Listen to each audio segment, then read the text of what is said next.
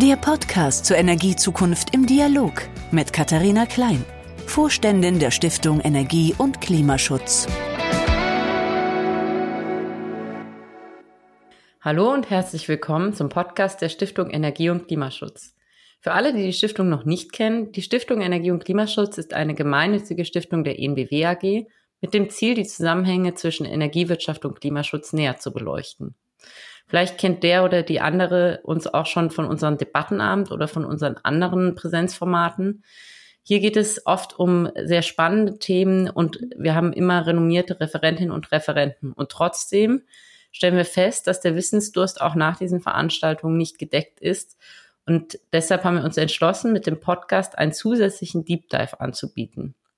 Das heißt, für alle, die etwas tiefer in die Themen eintauchen wollen, haben Sie jetzt eine halbe Stunde, um mit einem Experten ähm, genau sich das Thema Rohstoffabhängigkeiten Deutschland und Europas anzuschauen. Unser Experte heute ist Dr. Timo Plenk, CEO und Partner bei der Agora Strategiegruppe.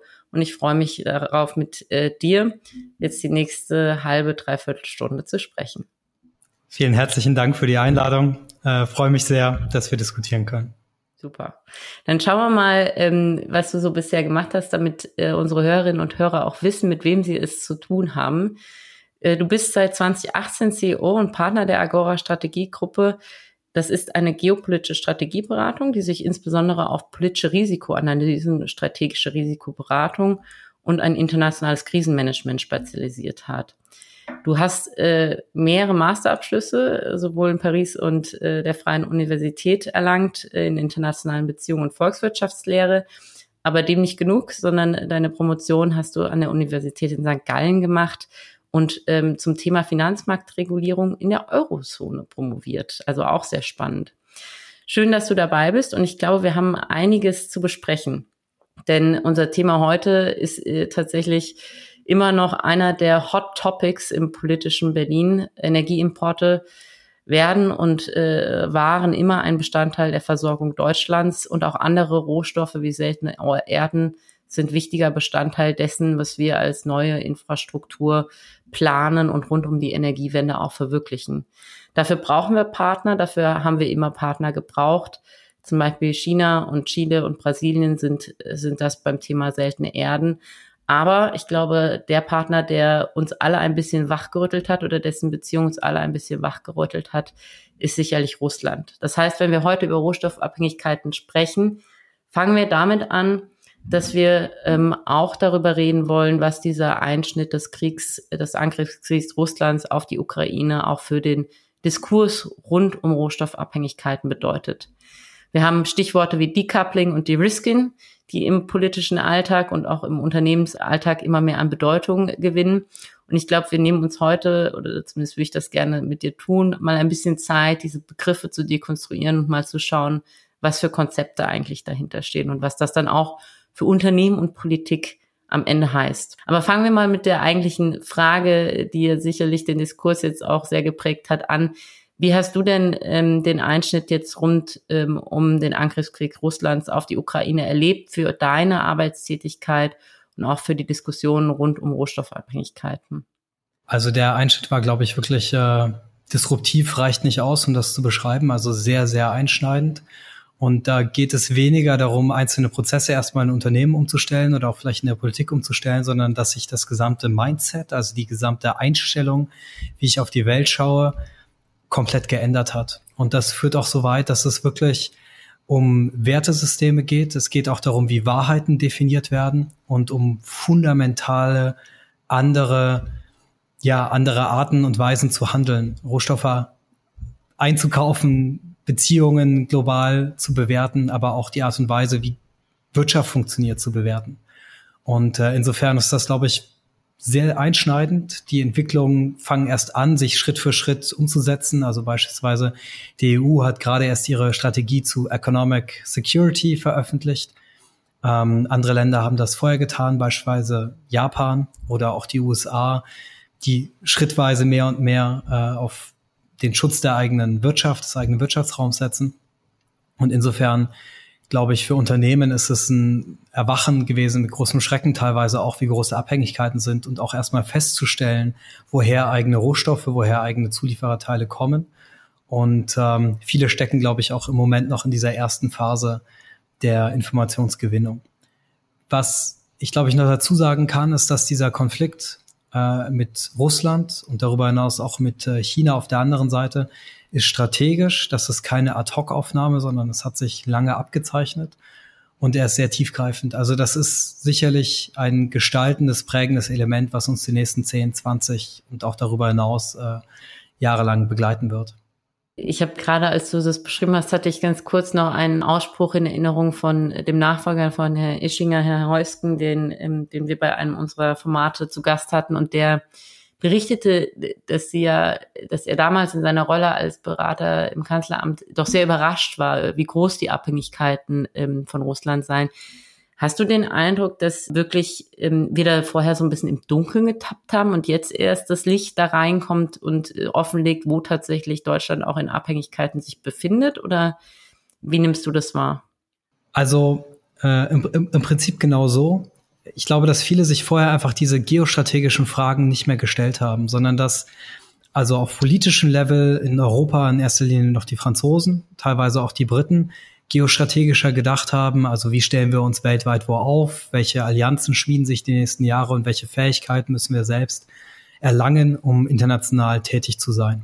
Ganz gutes Beispiel dafür ist zum Beispiel, dass in den letzten Jahren die Franzosen massiv in ihren eigenen diplomatischen Dienst und das eigene Außenministerium investiert haben, um genau diese diplomatischen Beziehungen aufzubauen. Weltweit hat das meiste Personal im diplomatischen, also das meiste diplomatische Personal haben die Amerikaner, dann kommen die Chinesen, dann kommt eine Weile nichts und dann kommen erstaunlicherweise die Franzosen. Also mich selber hat das sehr überrascht. Und das zeigt, ähm, diese Länder haben jeher einen geostrategischen Ansatz gehabt. In Deutschland, glaube ich, unter diesem Stichwort, wir sind von Freunden umgeben, das war die Einstellung und da hat man nicht mehr viel drüber nachgedacht, sondern Sicherheit von den Amerikanern, günstiges, äh, günstiges Gas und Energie aus Russland und Export Richtung, Richtung China oder auch Rohstoffbeschaffung aus China heraus. Und ähm, es gab beispielsweise auch lange Zeit auch auf ministerieller Ebene keine Abstimmung zu strategischen Rohstoffen oder wie müssen wir uns wo aufstellen, dass wir auch das haben, was wir für die Wirtschaft brauchen, sowohl bei Ressourcen, äh, kritischen Rohstoffen oder auch bei Energiethemen. Und äh, da ist eine große Naivität gewesen, sicherlich einzelne Partikularinteressen und keine zentrale Steuerung. Und so hat sich das, glaube ich, aufgeschaukelt, dass äh, viele am Ende überrascht waren oder auch nicht gesehen haben, wie groß und stark diese Abhängigkeiten einseitig schon, schon sind. Gleichzeitig, weil du Russland angesprochen hast, also da war, glaube ich, schon sehr viel Naivität im Spiel und auch Naivität noch im Spiel, nachdem die Krim schon 2014 annektiert worden ist. Das hätte ein großes Warnzeichen sein müssen. Äh, gleichzeitig will ich gar nicht nur über Politik sprechen, sondern ich glaube auch, dass Unternehmen unfassbar äh, naiv teilweise mit diesen Risiken umgegangen sind. Also beispielsweise äh, mein Hauptsitz ist äh, München und gerade auch der bayerische Mittelstand hat sich teilweise sehr in Russland verrannt. Ähm, da sind nach wie vor Unternehmen, glaube ich, noch sehr schwer getroffen, auch überproportional im Vergleich zur deutschen europäischen Wirtschaft. Und klar ist ja auch viel energieintensive Produktion, aber auch da war glaube ich, äh, hat man irgendwie Russland gesehen als großen befreundeten Markt und vieles beiseite geschoben, was man nicht sehen wollte. Und jetzt kommt eine teure Rechnung. Abschließend vielleicht noch dazu als Gedanken. Ich glaube nicht, dass sich das schon sehr fundamental geändert hat. Wenn ich jetzt mit äh, Vorständen, Vorständinnen äh, auch oft spreche über das Thema Taiwan beispielsweise, was passiert bei einer Seeblockade der Chinesen von Taiwan, was passiert, wenn Taiwan in irgendeiner Art und Weise tatsächlich äh, angegriffen werden sollte nicht nur hybrid, sondern auch militärisch. China hat das klare Ziel dazu ausgegeben. Also der Fahrplan ist eigentlich sehr, sehr klar. Und für Unternehmen kann das in kürzester Zeit extrem viel, viele Einschränkungen bedeuten. Ich kann gerne im Einzelnen darauf eingehen, aber das vielleicht auch an späterem, späteren Stadium des Podcasts, je nachdem. Aber das wirklich einmal konkret zu denken, was passiert, wenn, was heißt das für jeden einzelnen Unternehmensbereich und äh, was passiert, wenn wir keine Halbleiter mehr kriegen, was passiert, wenn wir wenn die Amerikaner ein Handelsembargo gegen China erlassen und ähnliches. Es gibt schon Ansätze von Handelsbeschränkungen, gerade bei Chips und kritischen Rohstoffen, auch bei Finanzierungsmöglichkeiten für Investment nach China hinein. Und äh, da ist so viel noch nicht passiert. Kostet natürlich auch Geld im eigenen Unternehmen. Gleichzeitig äh, nichts ist teurer, als überrascht zu werden von solchen einschneidenden äh, Elementen. Ich glaube, die Lessons learned haben wir definitiv jetzt in den letzten anderthalb Jahren äh, lernen müssen. Du beschreibst sehr schön diesen Moment des Aufwachens oder wie man es auch immer nennen will. Ähm, sind wir denn schon in der Phase des, äh, welche Lehren wir für die Zukunft rausziehen? Also sowohl politisch gesehen, jetzt mit der neuen Bundesregierung, ich meine, SPD war zumindest ja auch in der Vergangenheit auch dran beteiligt, aber nichtsdestotrotz scheint sich da jetzt auch mit China-Strategie, mit Sicherheitsstrategie doch auch eine, eine neue Note zu finden. Hast du den Eindruck, da guckt man jetzt auch anders und aktiv gestaltend anders auf die Dinge? Und zu den Unternehmen würde ich gleich nochmal kommen, weil ich glaube, das ist nochmal ein ganz eigenes Baufeld, äh, was da getan und getan wird und getan werden sollte. Also ich glaube ja auf jeden Fall. Ich glaube auch politisch gesehen hat sich die Einschätzung äh, in der Hinsicht sehr stark verändert. Trotzdem ist es ein langer Prozess und wir haben wahrscheinlich seit 20, 30 Jahren in Deutschland nicht mehr geostrategisch gedacht, äh, Resilienz mitgedacht in jeder Art und Weise, wie wir arbeiten und ähm, wie wir auch Politik machen. Und das ist sicherlich auch für viele Politiker und Politikerinnen eine schwere Umstellung bisweilen. Und äh, für viele ist es auch beispielsweise für jemanden wie Rolf Mützenich, den Fraktionsvorsitzenden der SPD, jahrzehntelang Friedenspolitiker. Und ähm, das stellt wahrscheinlich die politische Überzeugung der letzten 40 Jahre äh, völlig in Frage und wirft es über den Haufen.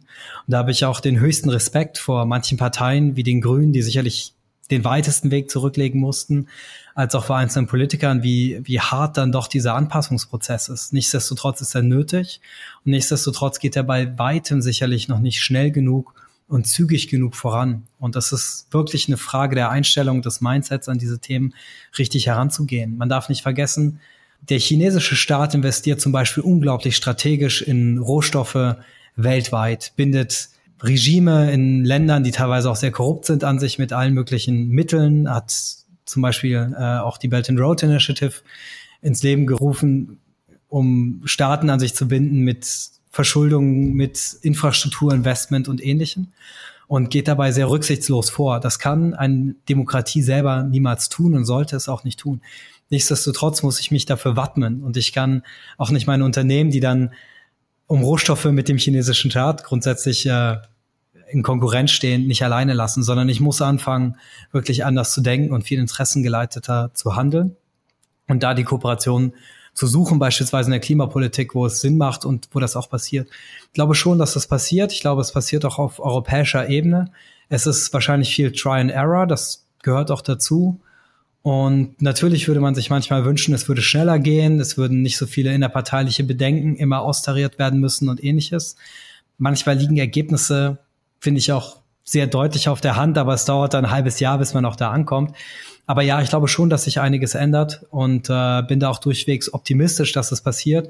Es ist für die ganze Gesellschaft ein schwieriger Anpassungsprozess und das liegt auch an jedem und jeder Einzelnen, dem mitzugehen, das zu akzeptieren und auch nachzuvollziehen, dass nicht jede Entscheidung immer alle glücklich machen kann. Mhm, mh.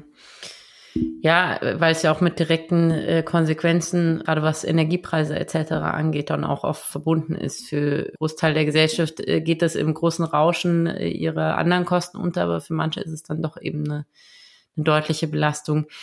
Vielleicht nochmal zurück zu, wenn wir jetzt schon dich da haben, würde ich dich gerne nochmal ein bisschen mehr anzapfen zum Thema.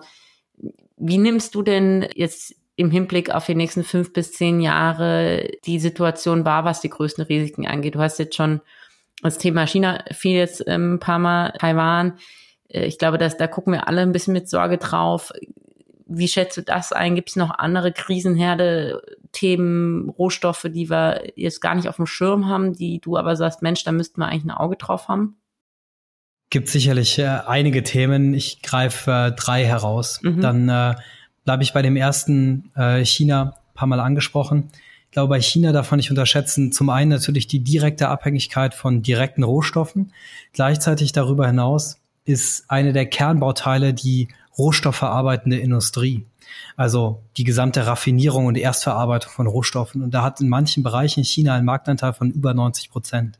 Und während ich bei einzelnen Rohstoffen, sagen wir mal Gallium oder Germanium, kann ich teilweise auch woanders herbekommen, ich habe die beiden rausgegriffen, weil die gerade von Ausfuhrbeschränkungen in China betroffen sind. Geld aber auch für seltene Erden oder Kobalt und Lithium und ähnliches. Also ich kann irgendwo Diversifizierung machen bei der Rohstoffbeschaffung. Nicht bei allen, aber mehr oder weniger. Sollte auch damit anfangen. Gleichzeitig äh, diese gesamte Industrie, die Verarbeitungsschritte, das Know-how etc., das ist in Europa fast weg. Die Amerikaner fangen an, das wieder aufzubauen, aber werden erstmal den eigenen Markt bedienen und nicht direkt Europa. Und China hat dann sehr, sehr großen Vorteil. Und das heißt, das ist ein Thema, glaube ich, was ich als Unternehmen auch sehen muss und überlegen muss, wie stelle ich mich darauf ein oder was können wir auch in der EU, in Deutschland tun, um genau diese Kompetenzen wieder uns anzueignen. Sonst ist das wirklich ein maßgeblicher äh, Wettbewerbsnachteil und ein fast nicht zu lösender Konflikt. Aber da muss man auch drauf schauen. Ansonsten mit Blick auf den amerikanischen äh, Präsidentschaftswahlkampf, glaube ich, sind wir schon auch mit Hinblick auf China und Taiwan wiederum in der Phase, wo sich äh, Republikaner und Demokraten auf nichts einigen können, bis auf China als Kerngegner und strategischen äh, Rivalen. Ich glaube, auch innerhalb von China hat sich die äh, Regierungspolitik seit Covid massiv gedreht, auch eher eskalationsgetrieben gedreht. Und dadurch kommt man dann wirklich in so eine Eskalationsspirale, wo immer mal was daneben kann, was vielleicht gar nicht ursprünglich beabsichtigt ist, aber einfach dazu führt, dass äh, die, die, der Konflikt um Taiwan herum weiter eskaliert. Und das sieht man auch, weil letzte Woche Risikoprämien beispielsweise für jegliche Geschäftstätigkeit von den großen äh, Versicherern oder Banken für Taiwan Themen äh, sich massiv oder deutlich erhöht haben. Das ist so ein Indikator, wie auch in der Wirtschaft Risiken eingepreist werden. Aber das ist so viel zum ersten Block China. Ich glaube, das zweite Thema ähm, oder zweite Risiko, was unterschätzt wird, ist durchaus ähm, die Entwicklung im Nahen und Mittleren Osten, insbesondere die nuklearen Ambitionen des Irans. Mhm. Nicht nur, weil der Iran zunehmend auch mit äh, Russland kooperiert und auch Drohnen nach Russland liefert und ähnliches, sondern insbesondere auch, weil Israel um jeden Preis verhindern wird, dass der Iran erfolgreich ist mit seinem Nuklearprogramm. Das heißt, ich glaube, es kann durchaus dazu kommen, dass es zu Luftschlägen äh, Israels mit amerikanischer Logistik oder in welcher Form auch immer gegen iranische Nuklearanlagen führt. Und das wiederum würde Energiepreise bei uns in kürzester Zeit nach oben schnellen lassen. Und äh, auch sozusagen Erdgas, auch in reiner Form, was man für Helium Herstellung braucht. Das ist wiederum wichtig für Produktionsprozesse. Muss einmal durch die Straße von Hormus geliefert werden und die ist an der engsten Stelle ungefähr 40 Kilometer breit. Und das wäre für den Iran relativ leicht militärisch, das mit Schnellbooten oder asymmetrischen Möglichkeiten diese Straße zu schließen oder so zu stören, dass weltweit wirklich Lieferketten und Disruptionen einfach nicht mehr, nicht mehr aufrechterhalten werden. Dieses Risiko ist, glaube ich, auch für Unternehmen bisher völlig unterschätzt und überlagert durch, durch andere Themen.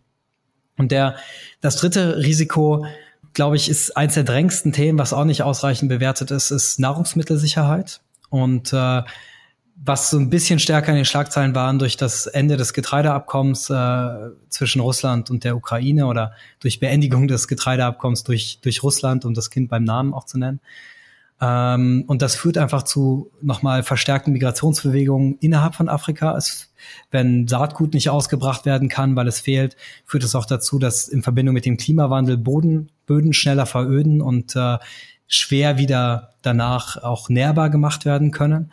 Und das ist ein grundsätzlich großes äh, Problem, auch in Verbindung mit dem, mit dem Klimawandel, was einfach äh, uns auch lange beschäftigen wird. Und der Kampf um Ressourcen ist auch oft der Kampf um Wasser. Und das vergisst man, glaube ich.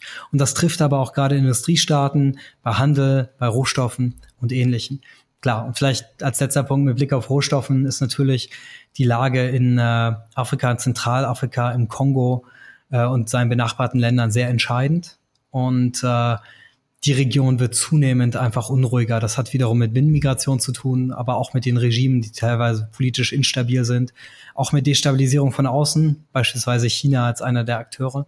Und auch das, äh, ja, muss man einfach nachverfolgen, wenn man Kobalt braucht, wenn man ähm, seltene Erden äh, braucht und abhängig ist von solchen Rohstoffen. Man merkt, es ist ein äh, komplexes und äh, in sich verflochtenes äh, Netz an Ursachen, Wirkungen und Nebeneffekten, wenn man auf diese geopolitischen Entwicklungen guckt. Ich würde gerne einen Aspekt nochmal rausgreifen, den du genannt hast und das mal vielleicht auch an einem bestimmten Beispiel durchdiskutieren.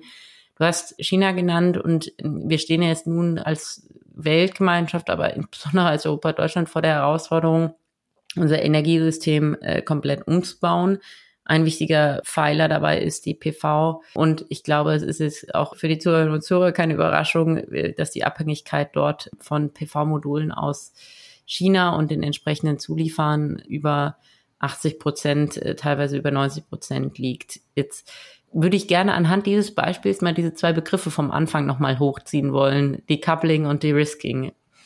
Vielleicht kannst du mal äh, für uns mal so ein bisschen auseinander äh, dividieren, was sind die Unterschiede dieser beiden Konzepte und was kann man auch anhand dieses PV-Beispiels in der Realität tatsächlich auch als Unternehmen vielleicht machen, ohne den eigentlichen Ausbau in der energiewirtschaftlich möglichen Manier auch komplett ähm, zum Stagnieren zu bringen. Das ist natürlich äh, die Million-Dollar-Question.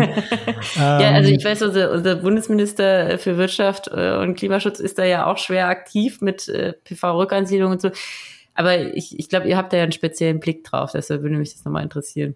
Also ich glaube, die beiden äh, Begriffe Decoupling und De-Risking werden oft äh, fast synonym verändert mhm. und nicht immer trennscharf unterschieden. Grundsätzlich bedeutet Decoupling, dass ich äh, local for local produziere, also stärker in China für den chinesischen Markt und dadurch Märkte voneinander, die Interaktion zwischen Märkten entkopple.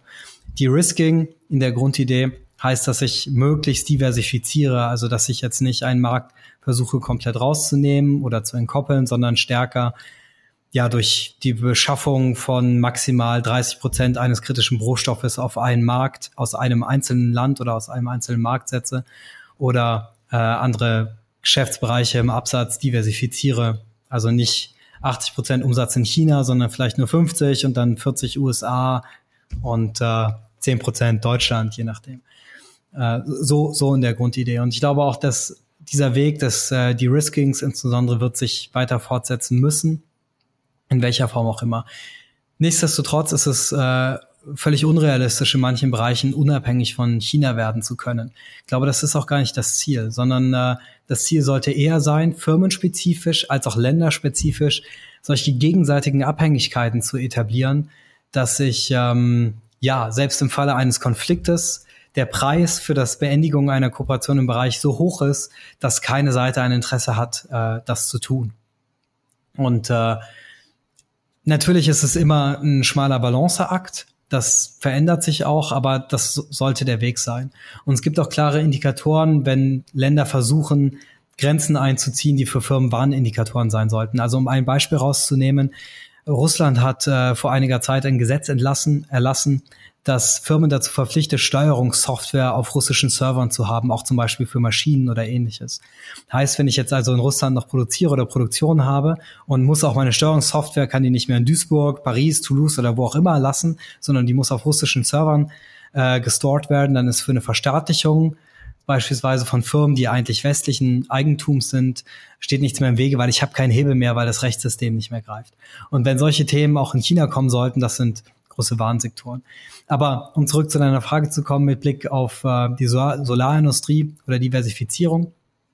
Also ähm, sind wir zum ersten, glaube ich, auch ein attraktiver Markt äh, für China, auch durch die Elektrifizierung von Fahrzeugen und Ähnlichen äh, wird ein großer Nachfragebedarf sein, äh, auch aus Produkten aus China heraus. Und China hat selber wirtschaftlich massiv Probleme, auch eine hohe Jugendarbeitslosigkeit, wenn man die offiziellen Zahlen beiseite schiebt und auf realistische Berechnungen schaut von mindestens 30 Prozent. Das ist ein großer, großer Explosionsstoff, auch innerhalb von China. Ähm, glaube auch, dass Xi immer wieder unter Druck war. Auch das Ende der Covid-Politik in China, was so ein Hauruck-Ding war, was auch dann zu vielen Toten geführt hat, war sicherlich auch ein innerparteilicher Konflikt, der sich irgendwann Bahn gebrochen hat. Also insofern gegenseitige Abhängigkeiten auch in diesem Bereich. Und bei PV, ähm, glaube ich, ist es auf jeden Fall gut, wenn wir schaffen, äh, eine gewisse Industrie Diversifizierung zu erreichen, sowohl in Europa als auch mit einem Aufbau dieser Industrien wieder in äh, den USA. Auch nach alternativen Quellen schauen für Lithium, die man braucht, um Solar überhaupt zu erzeugen. Also natürlich klar Südamerika, du hast vorher Chile genannt, mit Sicherheit, ähm, auch andere Länder Südamerikas und ähm, teilweise vielleicht auch Kooperationen, die möglich sind mit Australien. Da passiert ein Stück weit mehr.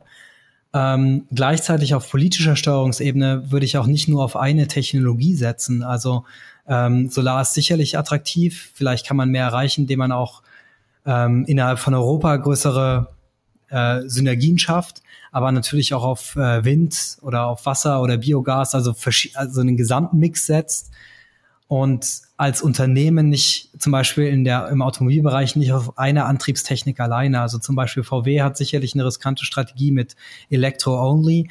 BMW hat immer noch eine Strategie mit äh, auch einem gewissen Festhalten an der Brennstoffzelle, was eine interessante Technik sein kann, um im Zweifelsfall auch switchen zu können, wenn sich der Markt mit China schließen sollte. Und ich habe 100% Elektrifizierung in Fahrzeugen und kriege nicht mehr die Bauteile, die ich brauche, ist natürlich gut. Ich kann auf eine andere Antriebstechnik auch zurückgreifen. Also es ist schon tricky, es ist auch nicht so leicht zu lösen, aber ähm, könnt ihr mir vorstellen, dass das eine Möglichkeit sein könnte, diesen Weg zu gehen. Beantwortet das deine Frage? Ja, also in der Tat ist das ja eine der, der Fragen, vor denen viele Unternehmen natürlich jetzt stehen und die sich als Einzelunternehmen auch nicht, nicht schlüssig beantworten lassen. Ne? Also wenn man sich jetzt die PV-Industrie anguckt, ist das sicherlich ein Feld, wo selbst, sage ich mal, Branchenansätze an ihre Grenzen kommen. Ja, weil wir, ähm, wir, wir sind einfach als Marktplayer, sind wir wer? Aber ähm, das, das sind dann schon eher europäische ähm, Branchennetzwerke, die da wirklich auch auf der anderen Seite auch für Veränderungen sorgen können. Also wir merken dass wir sind seit vielen Jahren auch immer im Austausch mit unseren Geschäftspartnern vor Ort, auch was Menschenrechtssituationen etc. angeht. Aber als Einzelunternehmen kannst du, da hast du eigentlich nahezu keinen Hebel. Ja, weil ja. dafür ist es, geht es um zu begehrte ähm, Produkte, Rohstoffe etc ähm, da steht die Schlange hinten dran, wenn du sagst, du machst es nicht, weil das nicht deinen ethischen Maßstäben äh, nicht entspricht, dann sagt der Geschäftspartner halt dann halt der nächste bitte. Und ich glaube, das ist so die, die Schwierigkeit, wie, wie bildet man, und das hast du jetzt gerade auch so ein bisschen skizziert, wie bildet man schlagkräftige Netzwerke, um A, da Alternativen zu haben und B, aber auch um eine gewisse Verhandlungsbasis auch aufzubauen, ne, und eine gegenseitige für gegenseitige Abhängigkeit klingt jetzt wieder so negativ, aber eine gegenseitige, eine Geschäftsbeziehung, die auf gegenseitigen Nehmen und Geben beruht, äh, ist natürlich da ähm, optimal. Ich würde gerne nochmal, weil du, wenn du von China redest, äh, kommt man ja an der USA eigentlich nicht vorbei und ich habe jetzt äh, übers Wochenende nochmal einen ganz interessanten Artikel im Economist gehört. Ich höre den immer, ich lese, ich habe ihn zwar auch als Lektüre, aber ich bei der Gartenarbeit hört man immer ja lieber Podcasten, deshalb höre ich die Artikel oft. Und da war eine sehr kritische Auseinandersetzung mit der US-Wirtschaftspolitik ähm, Richtung China. Ähm, Im Sinne von, dass die sich nicht als effektiv erweist, äh, sondern dass die Chinesen da eher sogar von profitieren und über ihre affiliierten Länder im Endeffekt in den Häfen Produkte einfach umgelabelt werden und so chinesische Produkte dann eben doch wieder in die Kreisläufe kommen. Wie würdest du denn die US-Politik bewerten? Hast du den Eindruck, dass das zeigt Erfolge, massive Staatsinvestitionen und der Versuch, die Chinesen und die chinesischen Produkte da ein bisschen aus dem Markt zu drängen? Ja, also ich glaube, dass die US-Wirtschaft im Moment eine der äh, resilientesten Volkswirtschaften ist eine der auch äh, sehr belastbar wachsenden, trotz aller Hindernisse. Und man sieht das auch, glaube ich, an einigen Kerninvestments, auch deutscher Unternehmen, wo sehr viel äh, auch in den USA investiert wird, wo auch gerade erwogen wird, teilweise aus Deutschland Investitionen abzuziehen und in die USA zu stecken, aber auch sehr viel nicht in China investiert wird, sondern in den US-Markt investiert wird. Also ich, das ist schon ein sehr starker äh, Ankerplatz. Ich glaube, dass sich auch Investitionen von China heraus so ein bisschen in Südostasien verlagern. Also beispielsweise Siemens hat äh, vor kurzem äh, massiv in äh, Singapur investiert, aber auch in, äh, in den USA. Und äh, das wird auch die Strategie sein für, äh, glaube ich, andere, andere Firmen, die werden dem folgen. Es gibt nur wenige Firmen, beispielsweise wie BASF, die sehr stark noch auf den chinesischen Markt setzen. Und der US-Markt ist da absolut, äh, glaube ich, vorne mit dabei. Selbst wenn es zu einem politischen Wechsel mit Trump kommen sollte, nicht fundamental stark ändern, würde ich zumindest für den Moment vermuten. Man darf auch nicht vergessen, die US-Wirtschaft hat eine sehr starke Rüstungsindustrie und die profitiert natürlich momentan auch sehr stark von äh, dem, ja, der weltweiten stärkeren Militarisierung wieder oder dem Nachholen, was viele andere Länder nicht getan haben. Auch davon profitiert die US-Wirtschaft. Und ist auch attraktiv. Also ich meine, im Vergleich zu der Schnelligkeit, wie Themen sich umsetzen, die USA haben günstige Energiepreise. Sie können sich selbst versorgen mit den meisten entscheidenden Ressourcen. Es gibt eine langfristige Planbarkeit. Es gibt nicht so viele Regularien wie in Deutschland. Also es ist äh, auch in manchen Bundesländern steuerlich unglaublich attraktiv zu investieren. Der Trend ich, wird ich, weitergehen. Ich habe jetzt gelernt, es gibt einen Run auf Texas. Das scheint ein New Place to Be zu sein. Also Austin ist eine schöne Stadt. Ich wollte gerade sagen, ich war vor ein paar Jahren mal da. Austin fand ich toll, der Rest, naja gut, aber aber es scheint auf jeden Fall ähm, scheint auf jeden Fall wirtschaftlich boomende Region zu sein. Ich würde mit Blick auf die Uhr ähm, mal fast in so ein bisschen eine finale inhaltliche Runde gehen, bevor wir in die Abschlussfrage kommen. Du hast jetzt so ein bisschen skizziert, was die Herausforderungen oder auch die Aufgaben für Politik sind. Wenn wir jetzt mal gucken, was würdest du den Unternehmen empfehlen im Hinblick auf die nächsten Jahre? Und ähm, was würdest du, und das ist vielleicht der zweite Teil der, der Frage, weil wir darüber jetzt noch gar nicht so viel geredet haben, was würdest du denn auch von uns als Gesellschaft erwarten? Also von, von uns auch in unserem Paradigmen und äh, Wertehaltung, die du am Anfang angesprochen hast, die doch ganz schön durchgerüttelt sind. Äh, wow, eine große Frage, ja. äh, ich, ich starte bei den Unternehmen, das äh, ist vielleicht ein bisschen handfester. Also ich glaube, es ist als Unternehmen erstmal super wichtig, die eigenen Hausaufgaben zu machen, also rauszufinden, woher bekomme ich beispielsweise meine kritischen Rohstoffe, was sind meine kritischen Rohstoffe, was sind kritische Werkstoffgruppen. Das kann bei dem OEM, können das hochpriorisiert schon über 60.000 einzelne Werkstoffgruppen, Rohstoffgruppen etc. sein. Und ich muss wissen, wo die herkommen. Also nicht nur den Namen der Zulieferer, sondern bis zur zweiten, dritten Ebene die Zulieferer kennen und auch deren Sourcing, um einmal so eine Art Risikomap zu haben, was passiert.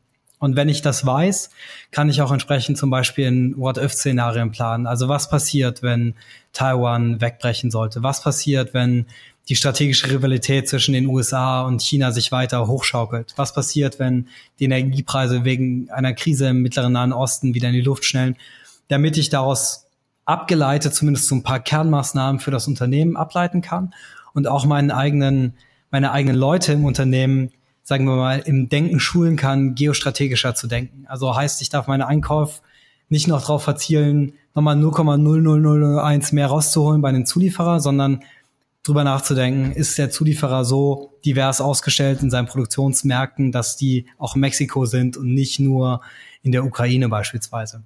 Und äh, das alles, glaube ich, hilft schon, aber auch ein Prozess, der muss, der muss einfach langsam wachsen. Und dann würde ich als Unternehmen durch drei, auf drei Bereiche schauen, hauptsächlich. Das ist äh, Absatz, Produktion und äh, Beschaffung. Und jeweils so eine Pi mal Daumen-Regelung, nicht mehr als 20 Prozent aus einem Markt. Also nicht mehr Absatz als 20 Prozent in einem Markt, nicht mehr Beschaffung äh, aus einem Markt und die Produktionsarchitektur so bauen, dass ich auch zum Beispiel durch Digitalisierung von Prozessen von einem Werk in ein anderes Werk vergleichsweise leicht switchen kann innerhalb von ein paar Monaten, wenn sich irgendwo eine große Krise abzeichnet.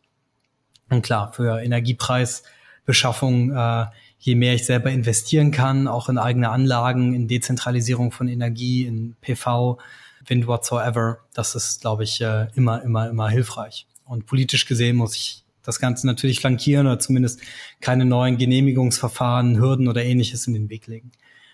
Bei uns als Gesellschaft ist es, glaube ich, schwieriger. Ich glaube, das ist ein gegenseitiger Prozess aus, aus Politik und aus Gesellschaft. Also man muss auch als Politiker, als Politikerin der eigenen Wahlbevölkerung auch einiges zumuten und äh, auch sagen, es geht nicht so weiter, wie es bisher war. Es wird unruhiger, es wird unbequemer, aber wir tun alles dran, dass wir die bestmögliche Lösung schaffen für die Probleme, die wir gerade haben. Und man muss einfach neu denken. Und dazu gehört das, glaube ich, dazu, leichte Antworten immer zu hinterfragen, auch populistische Antworten zu hinterfragen, abzulehnen und äh, sich selber auch an der eigenen Nase zu packen und sagen, wo bin ich selber bereit, Einschränkungen zu machen, die halt vielleicht nötig sind, aber nicht so bequem. Also beispielsweise Tempolimit ist so ein deutsches Ur-DNA-Thema, aber wahrscheinlich hilfreich genauso auch manchmal höhere Kosten in Kauf zu nehmen, wenn es denn nötig ist. Gleichzeitig natürlich politisch gesehen mit einer sozialen Abfederung, so dass das auch machbar ist. Aber ja, und man muss ein Stück weit Orientierungslosigkeit aushalten. Das ist nicht immer so leicht, wie, wie das vielleicht ist. Ja, das ist interessant. Das ist tatsächlich auch meine Wahrnehmung, dass wir in, in eine in einen Teil dieses noch jungen Jahrhunderts einsteigen, ähm, in der Krise und auch Unsicherheiten eher der Normalzustand sind. Und ich glaube, dass wir als, ja, als Individuum, als Gesellschaft, aber auch als jegliche Organisationseinheit lernen müssen, damit umzugehen. Und ich, ich, ich hoffe, ich baue da sehr auf die kommenden Generationen, die ja in dieser Zeit auch aufwachsen und da vielleicht auch ganz andere Kapazitäten und Kompetenzen nochmal ausbilden, als ähm, wir die schon so verschult in diesem Sicherheitsgedanken groß geworden sind. Ähm, aber ich bin mal gespannt. Äh, vielleicht werden wir ja noch einen Teil des Weges erleben. Ich hoffe es zumindest. Vielen Dank für deine letzten Worte. Ich glaube, das ist angesichts dessen, dass populistische Züge doch immer mehr auch äh, sich Raum schaffen, wichtig, äh, da immer wieder auch darauf aufmerksam zu machen, sich selbst zu hinterfragen und auch Aussagen zu hinterfragen. Wir haben einen Winter vor uns, der ähm, der im Moment noch gar nicht im Fokus steht, aber auch die Gasversorgung im Winter ist sicherlich eine, die, die auch nochmal mit Spannung zu beobachten sein wird. Äh, immerhin sind die LNG-Mengen, die letztes Jahr noch aus Russland kamen, jetzt nicht mehr da mit dem System, aber die Speicher sind gut gefüllt. Wenn ich äh, einige Experten höre, ist man zumindest vorsichtig optimistisch, aber auch da wartet sicherlich nochmal eine spannende Phase auf uns. Timo, wir sind schon fast am Ende. Wir haben immer die Möglichkeit, unseren ähm, Gästen am Ende nochmal einen kleinen Tipp zu entlocken, was sie unseren Hörerinnen und Hörern mit auf den Weg geben wollen als Lese- oder Hörempfehlung. Das kann aus dem unterhaltenden Bereich sein, aber natürlich auch mit einem gewissen Fachbezug. Im Moment ist ja äh, Sommerzeit, das heißt, die Leute, die sind hoffentlich im Urlaub und hören den Podcast und haben auch Zeit für andere nachfolgende Geschichten, die du jetzt empfehlen kannst. Also feuerfrei. Das mache ich natürlich äh, super gerne. Dann empfehle ich als erstes den äh, Podcast The Future of Power. Das ist äh, unser eigener Geopolitik-Podcast, wo wir natürlich sehr stark über geostrategische Abhängigkeiten sprechen, über neue Länder, die äh, oder nicht über neue Länder, über Länder, die nicht immer auf dem Radar stehen, der sehr stark genau in diese geopolitischen Themen geht. Und ein Buch, das, glaube ich, sehr spannend ist als Urlaubslektüre, ist von Tim Marshall, die Geografie der Zukunft. Und äh, das geht insbesondere darum, wie der Kampf um Vorherrschaft im All unsere Welt verändern wird. Und ich nenne das deswegen, weil das Weltall gerade, glaube ich, ein geostrategischer Kernschauplatz ist, wo wahnsinnig viel passiert, wo Standards gesetzt werden, wo viel Kommunikation passiert und wo auch Großmächte aufeinandertreffen. Und das, was wir heute diskutiert haben, wird das Thema in zwei, drei Jahren mit Blick aufs Weltall sein. Und deswegen glaube ich, äh, ist es lohnenswert, da auch einen Blick reinzuwerfen. Wow, das ist, äh, das ist unexpected. Wir gehen noch ins All am Ende, aber super spannend. Äh, ich habe mir beide Tipps notiert. Ich gehe erst im Oktober in Urlaub, aber ähm, ich habe sie schon fest eingebankt und der Podcast äh, passt sicherlich zwischendurch auch noch mal rein. Ich freue mich, ähm, dass du dir Zeit genommen hast. Ich fand es ähm, super spannend, habe auch einiges nochmal draus mitnehmen können. Ich denke, die Hörerinnen und Hörer, die jetzt mit dabei waren, hoffentlich auch oder die mit dabei sein werden, wenn sie äh, sich da zuschalten. Ähm, wir haben jetzt äh, eine kleine, kleine Sommerpause, aber äh, sind dann direkt auch wieder mit neuen Folgen am Start und ich hoffe, du kannst zumindest noch einen sonnigen Tag in München genießen und ich freue mich, dass du dir die Zeit genommen hast. Vielen Dank dafür. Dann, liebe Katharina, ganz herzlichen Dank für die Fragen. Ganz herzlichen Dank, dass du dieses Thema auch auf die Agenda setzt. Also ich glaube, es ist super wichtig, darüber zu sprechen, Aufmerksamkeit zu schaffen. Und äh, mir hat es viel Spaß gemacht, äh, mit dir zu sprechen und zu diskutieren. Und äh, freue ich mich auf das nächste Mal. Sehr schön. Dann vielen Dank und auch den Hörerinnen einen schönen Tag noch. Tschüss. Tschüss.